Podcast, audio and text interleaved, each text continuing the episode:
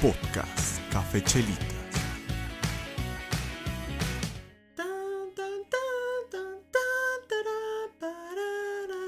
Imaginen que es música instrumental. Amigos, acompáñenme a oír esta triste historia. Ah, no, esperan, ese no era el programa. Este, el programa del día de hoy es Lo que callamos los roomies. Soy su presentador, Daniel Martínez, alias Camellín Calcetas Locas, y nos encontramos en una nueva emisión, en este nuevo programa que se llama Lo que callamos los roomies. Nah, que se creen, tampoco, tampoco voy a hacer la voz tan sensualona. Ya están acostumbrados a mi voz y pues es la energía que transmitimos, así que pues sí, bienvenidos a un nuevo episodio de un nuevo programa que se va a caracterizar con ese nombre, Lo que callamos los roomies, y va a ser más que nada una recopilación de experiencias, vivencias, a expectativa, realidad y aportación a ti que me estás escuchando sobre lo que es vivir con otras personas, particularmente personas que no son tu familia y que desconoces totalmente. Esto lo hago con la finalidad de que aquellas personas que están actualmente cursando una carrera o que apenas van a cursar una carrera y no la van a estudiar pues relativamente cerca de casa, sino que tendrán que emigrar a otra ciudad o a otro estado como fue en mi caso, pues tengan una pequeña guía, un manualito de que qué va a pasar, qué va a suceder, qué expectativas pueden tener de vivir con personas y pues qué cosas totalmente no se acercan nada a lo que uno tiene pensado que es vivir y relacionarse con otras personas en una casa. Hay personas que por diversas circunstancias no tienen la posibilidad y créanme que me rompe el corazón porque considero que es una experiencia que todo mundo debería poder vivir y tener la oportunidad.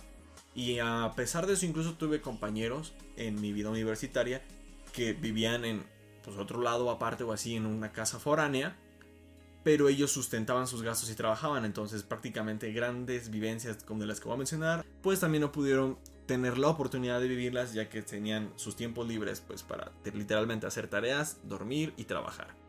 Quiero comenzar con la parte de la expectativa realidad porque en mi caso creo que tenía un poco esta idea preconcebida del hecho de la película estadounidense de la universidad con pasillos largos, casilleros, los profesores buena onda, que te diviertes estudiando, en cierto punto no las he visto tal cual las películas, pero pues tengo conocimiento de las de American Pie, que la casa vete, que no sé qué, y las pedas, y oh my god, todo acá bien mamalón, super perrón, que era como el top, lo máximo que se podía vivir. Y la realidad fue que me tocó irme con mi hermano, porque en ese momento estábamos estudiando los dos la universidad. Hubo un pequeño cambio de casa.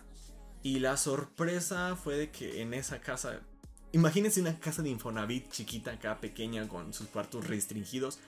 Y vivíamos literalmente ocho personas en esa casa. Ahí es donde te dices, una familia disfuncional. Efectivamente, éramos una familia muy disfuncional. En un inicio, ya después nos fuimos acoplando y pasaron diversas situaciones. Pero conciban esa idea de ocho personas viviendo en una casa de Infonavit que cuando la gente se enteraba también era como el, ¿en serio viven ocho personas aquí? ¿Y cómo le hacen? Y uno se imagina pues que tienes tu propio cuarto, que tienes tu independencia, todo este rollo de, digo, película estadounidense gringa pendeja. Y la realidad fue de que fue algo totalmente diferente. En un inicio, probablemente por lo, como repito, lo económico, nos tocó compartir cuarto a mi hermano y a mí, entonces teníamos las camas pegadas, todo nuestro desmadre junto, normalmente el tilichudo siempre era yo. Así que pues de, de, vez en cuando discusiones con mi hermano, pues por el mantén el orden, ten tus cosas ordenadas, ve tienes tus cosas hasta acá, recógelas, no seas puerco y diversas circunstancias. La convivencia con mis otros amigos, pues en un inicio fue como toda persona que no se conoce, un poco distanciada, cordial, de hey, ¿qué onda? ¿Cómo estás? Conforme fue pasando el tiempo, pues todo esto cambió, la relación se hizo hasta el punto en el cual llegaba uno después de clases, golpeaba una, una lámina metálica con un palo que hasta dejamos incluso ahí. Y era el grito, ¡a beber! Y todos en chinga salíamos de los cuartos y íbamos a ver qué se iba a organizar para ese día. Así que parte de esas son de mis vivencias, experiencias. Y le pregunté a mis roomies, a los que fueron mis roomies, mis compañeros de vivienda de esa casa, pues que ellos qué expectativas, realidad tenían y que me dijeran sus anécdotas más perronas o las que ellos creyeran que fueron las más perronas y que recuerden con mucha risa, alegría o algo espectacular que haya pasado pues en todo ese tiempo de convivencia. Tengo que aclarar, el lugar donde vivíamos lo bautizamos como Julie's House, porque nuestra rentera, nuestra casamentera, era una señora que se llamaba Julie's. Entonces la apodamos con su Julie's House y de tanta cerveza que consumíamos le terminamos haciendo un letrerito con letras de con las fichas de las corcholatas, las fuimos juntando y le hicimos el nombre y se las pegamos y creo que ahí se las dejamos. Creo que nunca las retiramos. Pero bautizamos la casa como Julie's House. Dos amigos me mandaron sus expectativas y realidades. Y uno que es de uno de mis mejores amigos, Charlie, te mando un saludo, amigo, te estimo. Me decía que no era lo que esperaba, pero que se quedó totalmente satisfecho y que fueron experiencias muy chingonas. En sí no me dio las experiencias, me las anotó nada más así como de, oye, esta ocasión, esta ocasión, hicimos esto y bla, bla. Pero en sus expectativas en realidad, pues él ya estaba cuando nosotros nos mudamos a esa casa, de hecho. Entonces fue de los primeros con los que tuvimos contacto y como lo repito, se volvió uno de mis mejores amigos. Y no era lo que esperaba, pero se va satisfecho. Yo también me quedo muy satisfecho. Y mi otro amigo también es de mis grandes y estimados amigos, Irán. Eh, le mando un saludo, que ahorita creo que está por allá por los Irapuatos. Él me decía de que el hecho primordial es de que es muy diferente a que convivas con las personas en la escuela o tus amigos o sea quien sea, que te relacionas y tienes una convivencia, pues se puede decir de cierto momento hacia afuera, allá vivir con esa persona y darte cuenta que él pone los ejemplos de que no te bañas, que no sacan la basura, que haces un tiradero.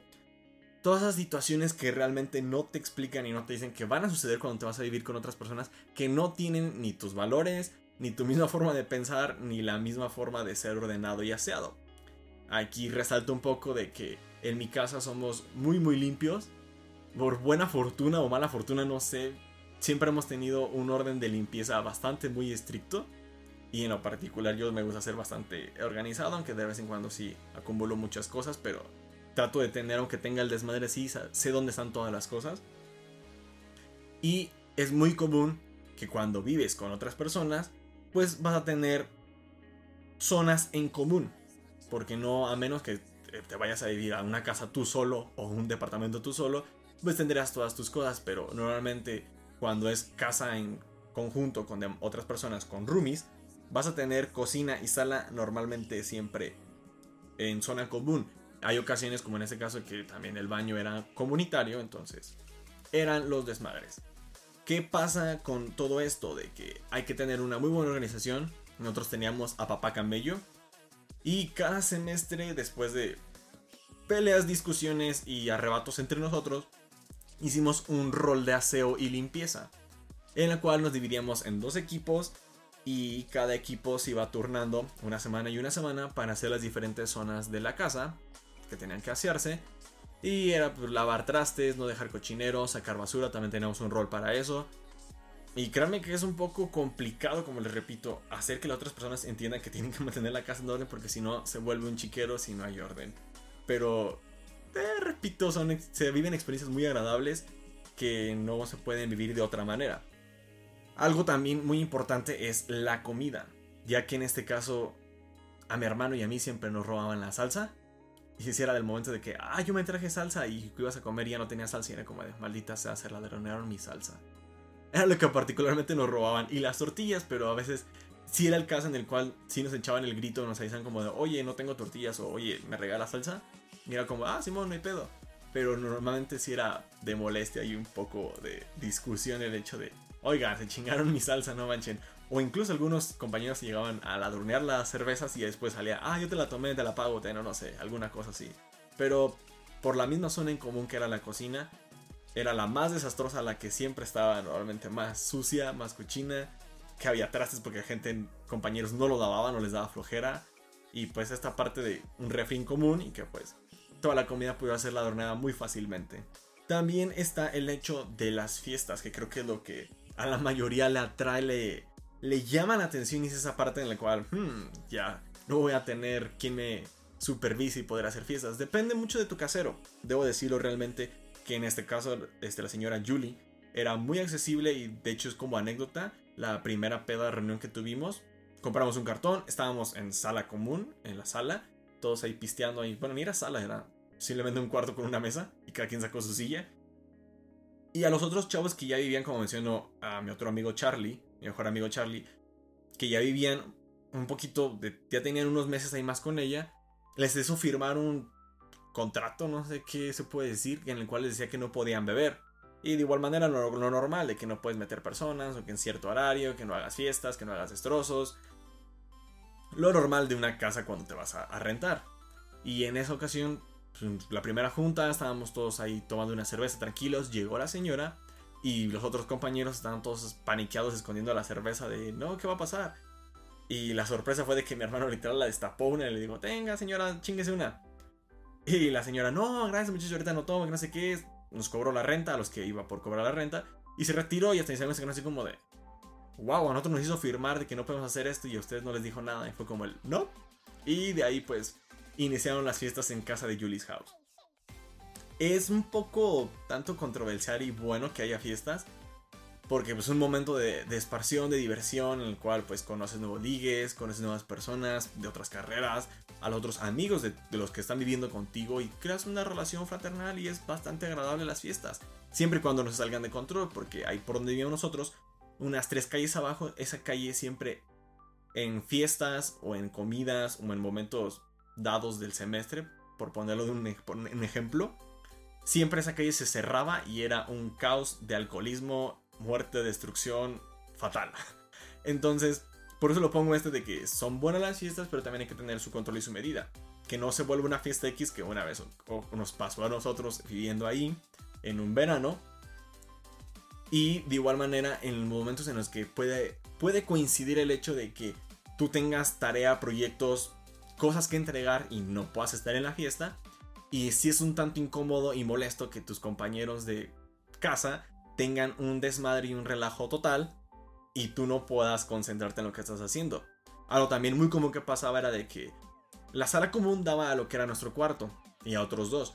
Entonces siempre normalmente se ponían a fumar y todo el humo se iba hacia los cuartos y créanme que también era bastante asqueroso y tedioso porque uno o dos lo toleras pero ya de repente dos, tres veces a la semana y todas las semanas y que siempre se esté minando el humo hacia tu cuarto sí causa un poco de molestia. Entonces, sí es conveniente, como lo mencionaba, que nosotros nos organizamos para tener un rol de aseo y de limpieza. Pues de igual manera tener ciertas reglas de que, ok, si pueden fumar, sí, pero que no haya nadie en los cuartos o de los que están en esos cuartos, a los que puede llegar al humo. O de preferencia, pues evitar fumar en esa zona. Y nosotros teníamos el patiecito que daba a la calle, que era donde normalmente siempre hacían las fiestas. Ahí se fume y evitar que el humo se introduzca a los cuartos y haga un desmadre. Aquí menciono algunas anécdotas, pasatiempos que nos tocó vivir a nosotros porque es el momento en el que pasa, por ejemplo, cuando hay una lluvia muy fuerte y pues se moja alguno o todos están en la casa y ya no pudieron salir o ir a clases de lo que sea por la lluvia fuerte. En a nosotros nos pasó de que se tronaron unos transformadores por casi tres semanas, un mes yo creo. Entonces era literalmente de que a cierta hora, como a las 4, se iba la luz porque los se ponen a arreglarlos. Entonces nos quedamos sin luz desde las 4 hasta el día siguiente, como hasta las 9, 10 de la mañana. Y no puedes, no tienes internet, no tienes luz. ¿Qué más haces? Entonces, literalmente todos salíamos a nuestra zona común y con Vela nos pusimos a investigar mil y un juegos de cartas de baraja. Y nos hicimos expertos en mil y un juegos. Terminamos saliendo peleados porque empezamos a apostar, pero la amistad no se fracturó. Este, seguimos siendo amigos todos. Después de unos putazos, ah, ¿no es cierto? Y fue algo anécdota, algo curioso que nos pasó porque, como les digo, fueron alrededor de dos semanas, un mes, si no me equivoco, en el cual todos los días se nos iba la luz. No, no fue tanto, creo que fue una semana. En el cual se nos iba la luz y teníamos que salir a WoW convivir con nuestros amigos porque no podíamos estar en el cuarto encerrados con la computadora. De igual manera, éramos la casa de, repito, ocho personas. Todos éramos hombres. Era la única condición que se puede decir que era de la casa, que éramos puros hombres. Normalmente siempre es así, puros hombres o puros niños. Es muy raro que haya una casa mixta y normalmente cuando es casa mixta es peor el desmadre. Tengo ahí sí por comentarios de la misma casera que era la señora Julie de nosotros, tenía otra casa con puras chicas y esa casa de chicas era el peor desastre que nuestra casa.